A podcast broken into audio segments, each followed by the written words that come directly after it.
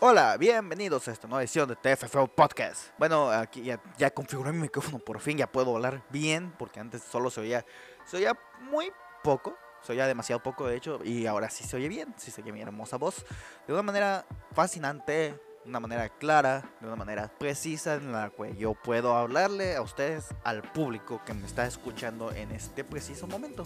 Y bueno, eh, como pueden ver, ya, esto ya no se llama TFFO Podcast, se llama Comentario a Capela. Y es simplemente yo en un momento dado este, hablando de cosas, hablando de lo que se me venga a la mente, básicamente, alguna noticia que yo haya visto en la semana.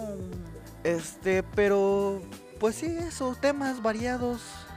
Excepto, pues como ya lo había dicho en anteriores podcasts, no quiero tomar temas de política, de controversia, como lo puede ser aborto, lo puede ser la violencia contra la mujer y todo eso. O sea que sí son problemas realmente, pero pues no quiero tocar esos temas porque es meterme en fibras sensibles y no queremos eso. Queremos disfrutar, hablar, platicar acerca de cine, que es el séptimo arte, y de demás mierdas que pasan alrededor de este bonito arte cinematográfico, arte fílmico, como lo quieran llamar. Y bueno, para empezar, pues me vuelvo a presentar porque borré todos los anteriores capítulos para reiniciar esto. Así que, bueno, yo soy Arturo Castillo del canal de Film Viewer o TFFV, este, como lo quieran buscar, es, te sale igual, TFFV de Film Viewer, las etiquetas sirven para eso. Y bueno, pues comencemos. No sé de qué podría hablar primeramente. Pues antes que nada, pues mi universidad está en huelga. O sea, vamos a empezar con noticias tristes y pues mi universidad está en huelga. Dije que no voy a hablar de política, sino que no me voy a meter, nomás lo voy a poner por encimita. Así, por encimita. Solamente. Y bueno, simplemente voy a hablarles de que pues el miércoles creo. Sí, fue el miércoles. Pues hicimos una actividad. Llevamos, llevamos unas tortas a los maestros eh, que están ahí haciendo guardia. Esperemos próximamente poder llevar más. Esperemos que no siga la huelga, pero si sigue, esperemos llevarles más tortas. Llevé 100, espero que para la siguiente ocasión pues pueda llevar más. Eh, espero apoyo de la gente, sinceramente. Ay, el problema aquí no es simplemente eso, o sea, Sí, llevé las tortas, todos muy agradecidos y pues todos los que están haciendo unos amores de persona y me agradecieron con todo su cariño, me tomé unas fotos con ellos porque pues me pidieron que me tomara una foto con ellos, me pidieron mi nombre, de qué, qué facultad de estudio y así. Y bueno, pues lo que pasó es que el día siguiente unos, unos vatos mecos, que no se lo puede llamar de otra manera, unos vatos imbéciles, tuvieron el atrevimiento de aventarles huevos. O sea, hazme el pinche favor, o sea, güey, ¿qué pedo? O sea, ¿Qué tan mala persona o qué tan pendejo debe estar para, para una huelga de trabajadores que a la gente que no les paga, güey, llegar y aventarles huevos, güey? O sea, ¿en qué cabeza cabe? Yo me levanto por las mañanas pensando en a quién le voy a aventar un huevo ahora, ¿sabes? No es algo que te pase por la cabeza. No se supone que estos morros, a que sí ya dijeron la prepa que es, pero yo no lo voy a decir. Pero estos morros de prepa no tienen otras cosas mejores que hacer que ir a aventarle unos huevos a unos pobres profesores que están haciendo una lucha de a su causa de pues de levantarse en huelga para que por fin el gobierno les haga caso y, les paguen. O sea, no mamen, güey. O sea, está súper mal ese pedo. Está totalmente mal. Así que pues ya güey. O sea, pero hablando de solamente de este tema. Pero pues no que el plan de esto no es emputarnos. Así que pues hay que continuar. Este, life goes on. and vamos con lo que sigue. O sea, pero sí, o sea, si ven maestros así en huelga o cualquier causa que vean en huelga, ustedes apoyen. O sea, bueno, depende también de hay de huelgas a huelgas, ¿verdad? Porque pues tenemos de los casos de los taxistas en Ciudad de México que pues nada mames, güey. Primero mejoren su servicio y ya luego levántense en huelga, ¿no? Y bueno, este, pero sí, si ven cualquier huelga que pues sea para una causa social o una causa que sea buena, o sea, que sea beneficiente para el tanto el planeta como la sociedad, pues apoyen, ustedes apoyen con un simple, o sea, no, no es necesario que les regalen nada, que les den dinero, no, no es necesario, si ven una huelga con un simple tienen mi apoyo o fuerza acá y, y ya, o sea, no, no es simplemente el, el llegar y darles algo y así. El apoyar puede hacerlo desde uno, desde su mente, o sea, desde, desde hasta el momento de quedarse callado hasta el momento de exteriorizar algo hacia esas personas. Y bueno, es un poco el término de, de dar y recibir, un poco de lo recíproco que puede ser la vida de repente. De como dicen las leyes de la física, que pues dicen que una fuerza te recibe una acción y una reacción, güey. Y esto quiere decir que pues a cada, cada cosa que hace alguien o cada fuerza que es aplicada en cualquier lado pues corresponde una, una reacción, válgame la redundancia, una, una respuesta básicamente a lo que tú haces, ¿sabes? O sea, no es simplemente dar por dar y recibir por recibir, es, es dar porque quieres dar y recibir agradeciendo lo que estás recibiendo, no simplemente eso. Y pues bueno, creo que ya me desvié un poco y pues pinches borros mecos. Vamos con lo que sigue. Vi el otro día que salió una noticia falsa, o sea, estoy grabando esto muy recientemente, de hecho, no. Y pues hay muchas noticias que pues no las he dado y muchas cosas que pues mucha gente desconoce. Y el otro día vi un post que era falsísimo de Shrek 5, o sea, no mames. Voy a leer esta nota y vamos, aquí está. Durante la mañana de este lunes se comenzó a viralizarse, bueno, este lunes, pues, ¿de qué fecha es esto? 25, 25 de noviembre.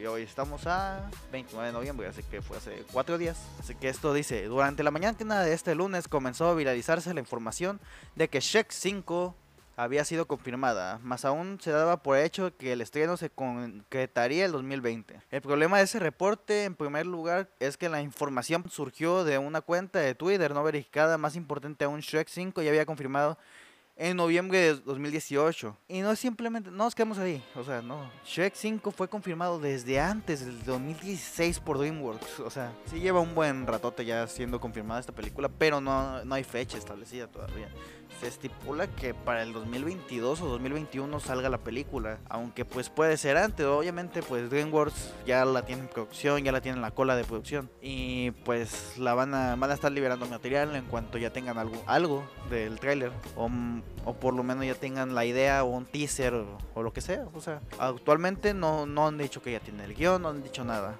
No han dado ni imágenes publicitadas desde las páginas oficiales de DreamWorks, que las pueden visitar en Twitter, Facebook, su página web, lo que ustedes gusten, ahí está la información. No, no habrá Shrek 5 por lo pronto. Y es que lo personal, yo digo que ya le den mate la franquicia de Shrek. O sea, a mí sinceramente la trilogía no es que haya sido una buena trilogía. O sea, todas son buenas películas. A mí me encantan las películas de Shrek. Pero no es que haya sido una excelente trilogía. Como para que hayan sacado una cuarta y la cuarta no me gustó. No me gustó para nada la historia, no me gustó para nada el planteamiento de los personajes ni nada. Este, pero las otras tres sí me gustaron. Así que pudieron haber dado ese cierre perfecto con la tercera película que fue la de... No recuerdo si fue la de... Con donde Shrek... Sí, sí, es la de Shrek donde busca al rey Arturo, ¿no? Con esa película hubiera estado perfecto el cierre de, de la franquicia.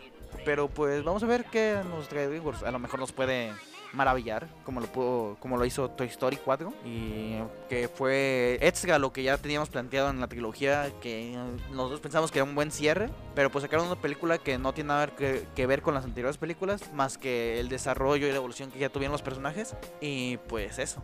O sea, sacaron una cuarta película que no tiene nada que ver con la trilogía original y Toy Story 4, buena historia, buena animación, un perfecto guion, una gran película. Y pues salió Frozen. Salió Frozen 2, fui a ver, no me gustó. Bonita animación, pésima historia, pésimo desarrollo de personajes. Pensé, mm, la primera Frozen no es que me haya encantado, tampoco me gustó, es una buena película a mi parecer. El guion y la evolución de algunos personajes, de los arcos de algunos personajes, sí está muy bien establecido. Pero el problema aquí es que nuestro protagonista no está bien establecido. O sea, desde la primera película, nuestro protagonista no tiene un arco de su búsqueda interpersonal de lo que es ella, sino que se mantiene de, de punto A a punto B de la misma forma.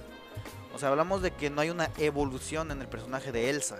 Hay una evolución en el personaje de Anna, pero no es como que haya sido una evolución muy maravillosa que digamos, ¿verdad? O sea, él se estaba en un punto, mm, si lo ponemos en una línea de números de, negativos hasta positivos, él se está en, digo, Ana estaba en menos 10 y pues su evolución la llevó a estar a ser un personaje promedio, ¿sabes? O sea, no, no es que la haya haya evolucionado a tal punto de ser un personaje que haya cambiado o que haya cambiado de opiniones o haya cambiado de, de materia en personal. Y Elsa es una canción, o sea, literalmente Elsa, el personaje de Elsa es Let Go. Libre soy, pues es lo único, o sea, se libera sus cadenas, es muy representativo, me gustó mucho la animación de esa escena, de hecho, es lo mejor de la película. Pero después volvemos a ver a la misma Elsa débil, con miedo, y es como que, güey, o sea, no estás diciendo que te estás liberando tus cadenas, adiós los miedos y todo eso, para, como quiera, cuando llega el príncipe de Avenger, no, Avenger es el, el reino, de las islas del sur, o del norte, no me acuerdo, de las islas del sur creo que era, Hans creo que es. Este, llega Hans y pues le teme, o sea, le teme a la gente y ella por temor a la gente y temor a lo que puede hacer con sus poderes,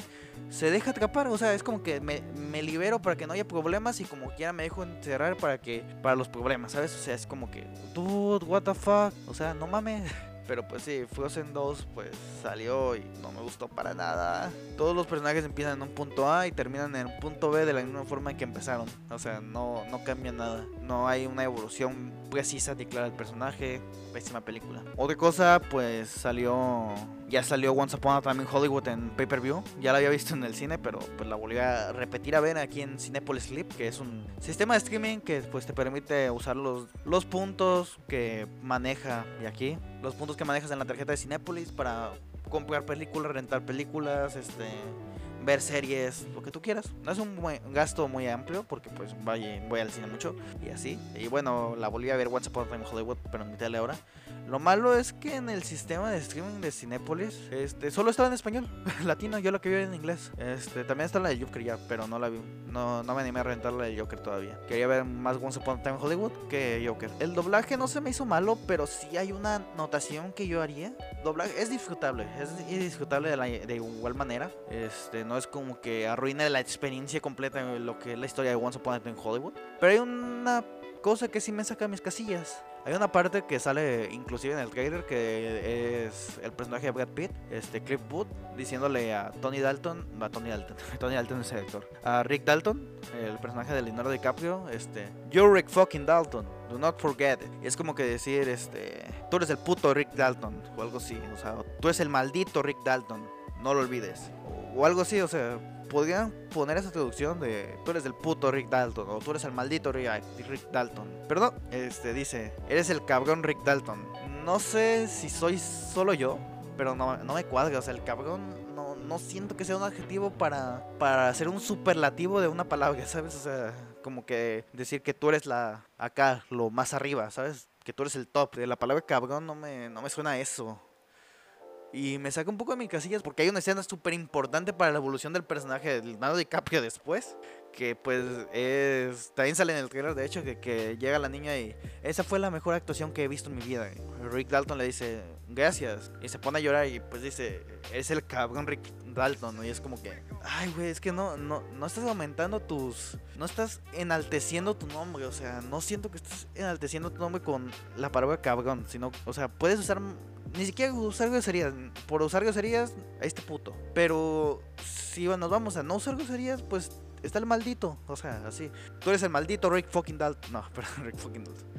Tú eres el maldito Rick Dalton, no lo olvides. Y el otro, pues, el maldito Rick Dalton. Y, es como que, güey, o sea, pues sí, tu nombre ya está en lo alto, ya lo acabas de poner en lo alto, en lo máximo. Y pues en la sala de cine sí me enchinó el güero. Este, cuando digo, you're Rick fucking Dalton, se pone a llorar el vato, güey. La neta, sí. Es una buena película, Once Upon a Time Hollywood, la deberían de ver. Este, aprovechando que ya está en sitios como Cinepolis Click, lo menciono otra vez, o no sé si ya la vendan digital en YouTube.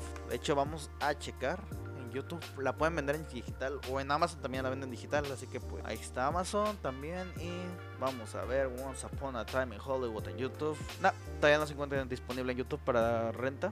Pero pues sí, ahí está en Cinepolis Click y la pueden comprar en Amazon en digital o, o en físico como ustedes les guste más ver una película y como la puedan consumir básicamente. Por ejemplo, yo no tengo un DVD. Si tuviera un DVD, pues sí, compraría películas en DVD. Pero como no los tengo, pues digital, todo digital. Y bueno, pues no he hecho mi reseña de Once Upon a Time Hollywood. Yo digo que va a ser más un análisis, más que una reseña, un análisis de la película. Vamos a esperar un poco a ver qué se cuece con Érase una vez en Hollywood. A ver qué puedo hacer se me, se me ocurría algo de Tarantino, o sea, hacer como una introspección al cine de Tarantino. Pero me gustaría más juntar, por ejemplo, The Irishman, Once Upon a Time in Hollywood y Dolor, Poder y Dolor, ¿o cómo? Dolor y y poder. Dolor y gloria, dolor y gloria. Sí, dolor y gloria de Almodóvar. Para hacer una algo de, de que el, del cine, del nuevo cine de ahorita, del cine actual de este año, que ha sido una introspección en, en todo su esplendor. O sea, dolor y gloria. Once Upon a Time in Hollywood y The Irishman tienen algo en común. Y es que es una exploración hacia la vida personal. Y es algo muy personal del director. O sea, que está dando, que están envejeciendo los tres. O sea, los vatos ya piensan que es todo lo que pueden dar. De que, de que no, no se quieren cambiar cambiar sus ideales por dar más contenido a la gente, sino que dar contenido con la misma calidad, mm, siguiendo sus ideales. Por ejemplo, Tarantino pues sí ha sido este parte y pues las empresas siempre lo han seguido a todos lados, muchas empresas porque es un gran director que año con año ha estado en el foco de atención. Siempre que sale una película es una bomba la película. No importa qué tan mala sea, porque de hecho no tiene una, a mi parecer no tiene una película mala.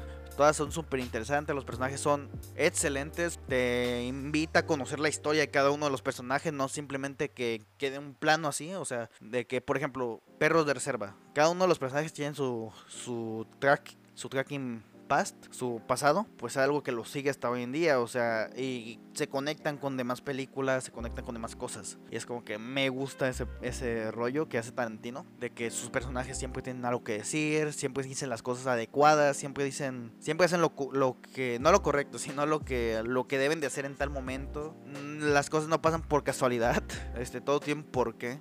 O sea, todo, Tarantino te aclara, esto pasó porque esto y esto pasó porque esto. Por ejemplo, en, aquí en esta película de Eres en Hollywood, tenemos el caso de que por qué la carrera de Rick Dalton está en decadencia. Y lo que hace el personaje de Al Pacino, este, Schultz, Schultz, algo así, este, es decirnos que no, pues es que tú, tú eres el cowboy estelar de la serie Bounty Low y pues ahora te están poniendo puro de villano y pues los villanos siempre pierden y es un truco de las empresas para que tú siempre seas el villano y ya no seas reconocible por la crítica y, tu carrera se vaya a la mierda, básicamente. Es una introspección igual porque Tarantino piensa que ya esto es lo último que puede dar con el cine. Él, hizo, él dijo hace mucho que 10 películas y él se retira. Así que pues hay que echar un ojo a Once Upon a Time in Hollywood y Dolor y Gloria y The Irishman que acaba de salir a mí me gustó mucho. Este, no creo que pueda ser acto para dar una crítica porque de hecho lo acabo de, terminar de ver ahorita en Netflix y no creo que sea apto ahorita para dar algo que me haya gustado, ¿no? Porque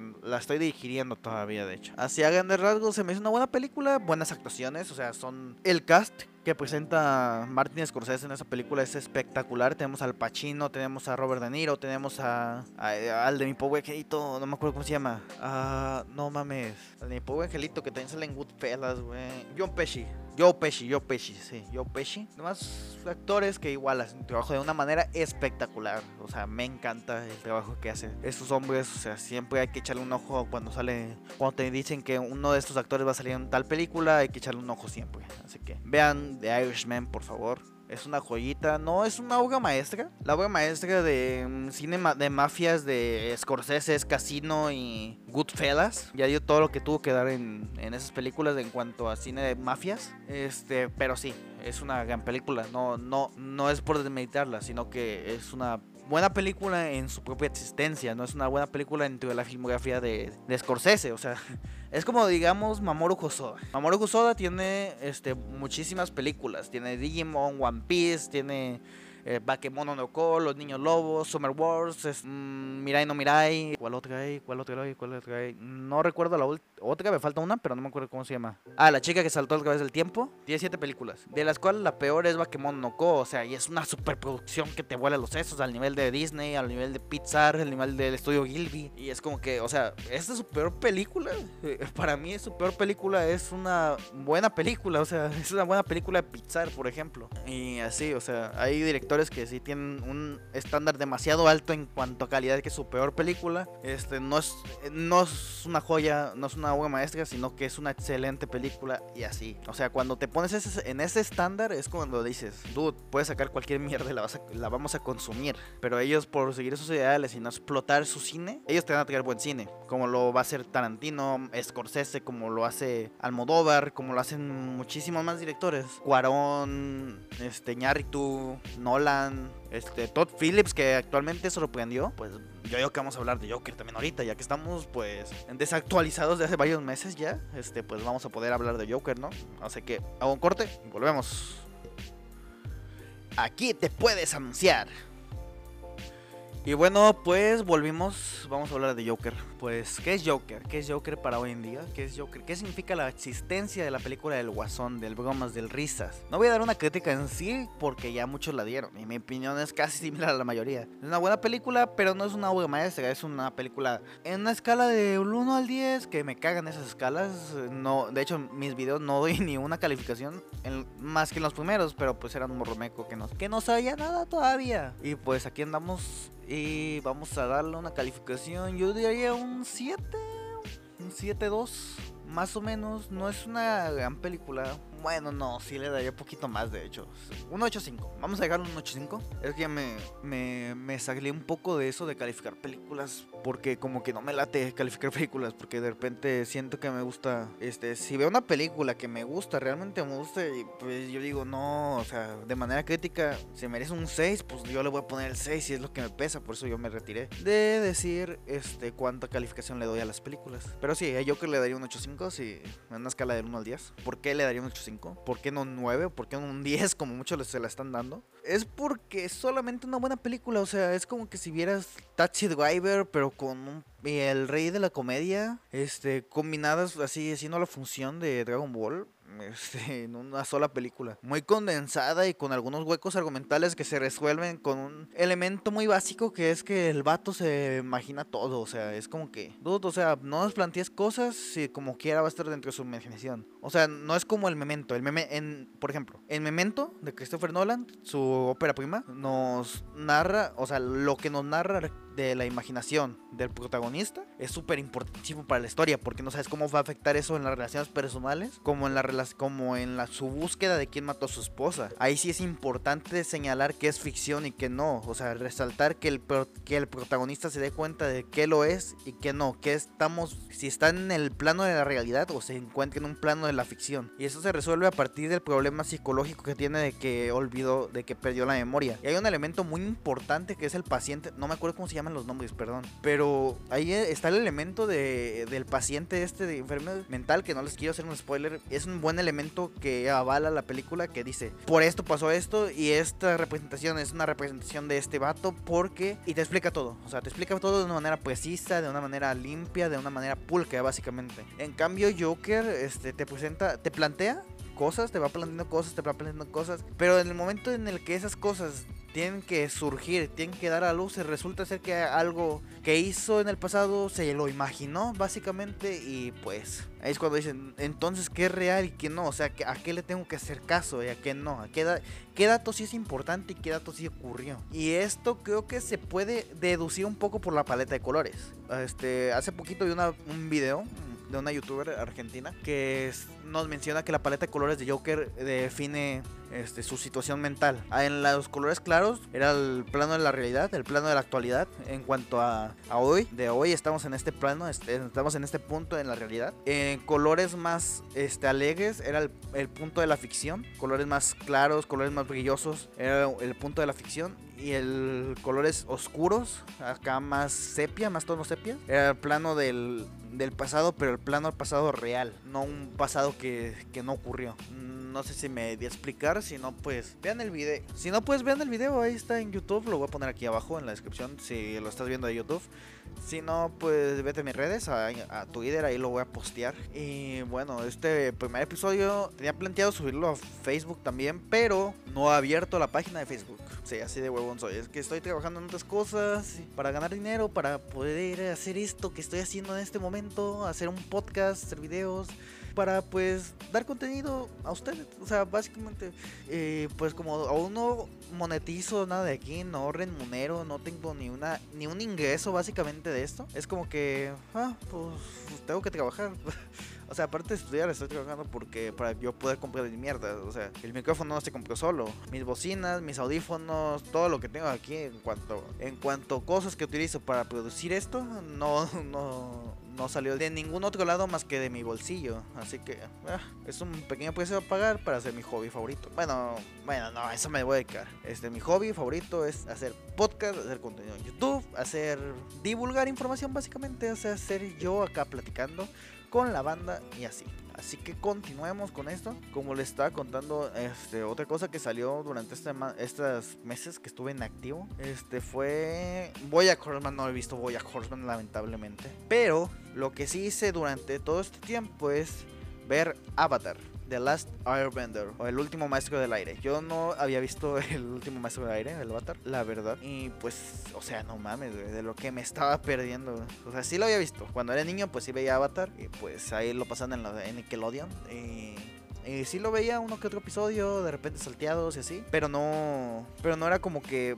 Uf, la maravilla, güey, ¿sabes? O sea, para mí era una caricatura más. Pero ahora que me lo. Bueno, no me lo recomendaron, sino que sacaron al tema un día un amigo este que el avatar y yo le dije no me creas que no lo no acabé el avatar ni siquiera lo vi de manera lineal y ella dijo por qué no ve, velo y ya me puse a verlo. Y no mames en cuanto a evolución de personajes uff espectacular. Este una espectacular evolución de imágenes en cuanto a guion en cuanto a todo. Es el Lan que vemos al inicio de la de la serie no es el Lan que termina siendo el avatar la Qatar igual pasa con Katara con Sokka con con Zuko, con Todd, con todos los personajes que salen. En cuanto al protagonismo, sí evolucionan demasiado. Igual Azula está los antagonistas, ¿sabes? Osai pues no sale tanto hasta el final, más que al final. Y pues el tío Airo, que es mi personaje favorito, fue mi personaje favorito de toda la serie, el tío Airo. Todos sus consejos, todo el amor que le dio a su sobrino, todo eso este, es de admirarse. ese hombre es una gran persona, un gran hombre. Y demasiado fuerte, demasiado poderoso para la serie. este, pero sí. Lo único que no me gustó es cómo se resolvió el final de que Aang no iba a matar a Osai. Pero pues aquí, o sea, me gustó mucho la serie en general. O sea, me, me mamó más por la evolución de los personajes que, que simplemente por la serie en sí, por las peleas. O sea, que las peleas, ojo, este, son espectaculares a nivel de producción. Igual, las coreografías, uff, son, son dignas de algo. O sea, se nota que se prepararon, se nota que contrataron profesionales en materia para, para realizar las animaciones de esos movimientos y todo eso. La escena en donde Aang y Katara están bailando en la Nación de Fuego en una cueva, güey, son movimientos de capoeira, este, y son, son hechos de manera precisa. Son, eh, busqué un video de capoeira y sí, o sea, así se mueven los de capoeira. Igual los estilos de peleas que maneja la serie sí están súper bien, güey. Pues nada, pues de parte de Avatar ya sería todo. Y bueno, pues eh, mm, pues temas aparte, pues sí, es que ha pasado mucho tiempo, o sea. Pues platicarles un poco de lo que hice durante todos estos meses, todas las reformas que van a pasar en mi canal. Se vienen sorpresas con el canal de Wiz Studios y con Black Reset, con acá con mi carnal Gaku, acá. Y se vienen sorpresas, se vienen sorpresas, este, espérenlas. Y bueno, este, ¿qué hice durante estos meses? Planificar muchísimas cosas, planificar el estado de mi canal y a partir de diciembre llevar un ritmo más establecido más fijo en cuanto a la subida de video en mi canal. Y pues así. Igual, este, festividades, pues solo, solo Día de Muertos. en mi escuela hicimos altares y yo me caractericé de, de... Ah, ¿cómo se llamaba? Ah, no mames, el, rey de las capas, ya no es cierto. Este, el rey José Alfredo Jiménez. Me disfrazé de José Alfredo Jiménez. Ahí pueden observar una foto de mi Instagram, en mi Facebook. Bueno, más bien en mi Instagram, Facebook, pues no los voy a pasar. Y si, si me agregan, pues no, no los voy a agregar, la ver, la neta. O sea, si, si me agregas de que, pues de aquí, pues no, no te voy a agregar la neta. Pero sí, ahí está mi Twitter, ahí está mi Instagram para que la chequen. Las fotos les den amor y pues básicamente. Y ya, creo que ya es todo por este podcast. Este, me alargué un poquito. Recomendaciones, pues ahorita no, la neta, pues vean películas, vean Once Upon a Time in Hollywood, vean The Irishman, vean Avatar si no lo han visto. Uh, ¿Qué más? ¿Qué más? ¿Qué más? Pues mi canal de YouTube, véanlo, Y demás cosas, o sea, Way, hay más cosas acá. Somos un colectivo de personas que estamos haciendo cosas chingonas acá, haciendo cosas pues para elevar el nivel cultural del estado de y básicamente eso. Muchísimas gracias por escucharme. Ah, yo soy Arturo Castillo del canal de Film Viewer. Yo fui, perdonen. Pues abriré la sección de saludos, pero pues ahorita como es el primer capítulo, pues no hay saludos. Así que pues si quieres tu saludo, pues ponlo aquí abajo en la descripción y depositarme a mi cuenta de Banorte. Nada, cierto. Este, sí, si quieren su saludo, pues aquí en la descripción si lo estás viendo en YouTube y si está viendo en Facebook, pues ahí en Facebook, en las publicaciones o en la mismo podcast. Este, pero pues vamos a ver, vamos a ver cuándo se hace la página de Facebook. Ahorita actualmente pues no hay página de Facebook. Yo creo que en unas dos semanas ya va a haber, porque ocupo planear la portada, ocupo planear la, la imagen de perfil, este el, esquema de publicaciones, ocupo planear muchísimas cosas para pues para subirlo a, a Facebook. Así que por lo pronto escúchenme en Spotify, en Apple Music, bueno, por podcast más bien, Google Podcast, iHeartRadio, Radio Public, Anchor y pues muchísimas más plataformas, YouTube, principalmente ahí está YouTube. Y pues muchas gracias por escucharme y pues me despido. Ahora sí, yo fui Arturo Castillo del canal de Film Viewer, TFFV y nos vemos en la siguiente ocasión. Nos vemos en los videos o en la siguiente edición del podcast. Y aquí es donde iría una cortinilla que todavía no tengo, pero ya próximamente la tendré. Igual al inicio. Al inicio, no, pues aquí no puse este, este chiste porque, porque pues no mames, interrumpía el inicio. Pero aquí va una cortinilla, así que la haré con la boca ahorita. Comentario a capela con Arturo Castillo.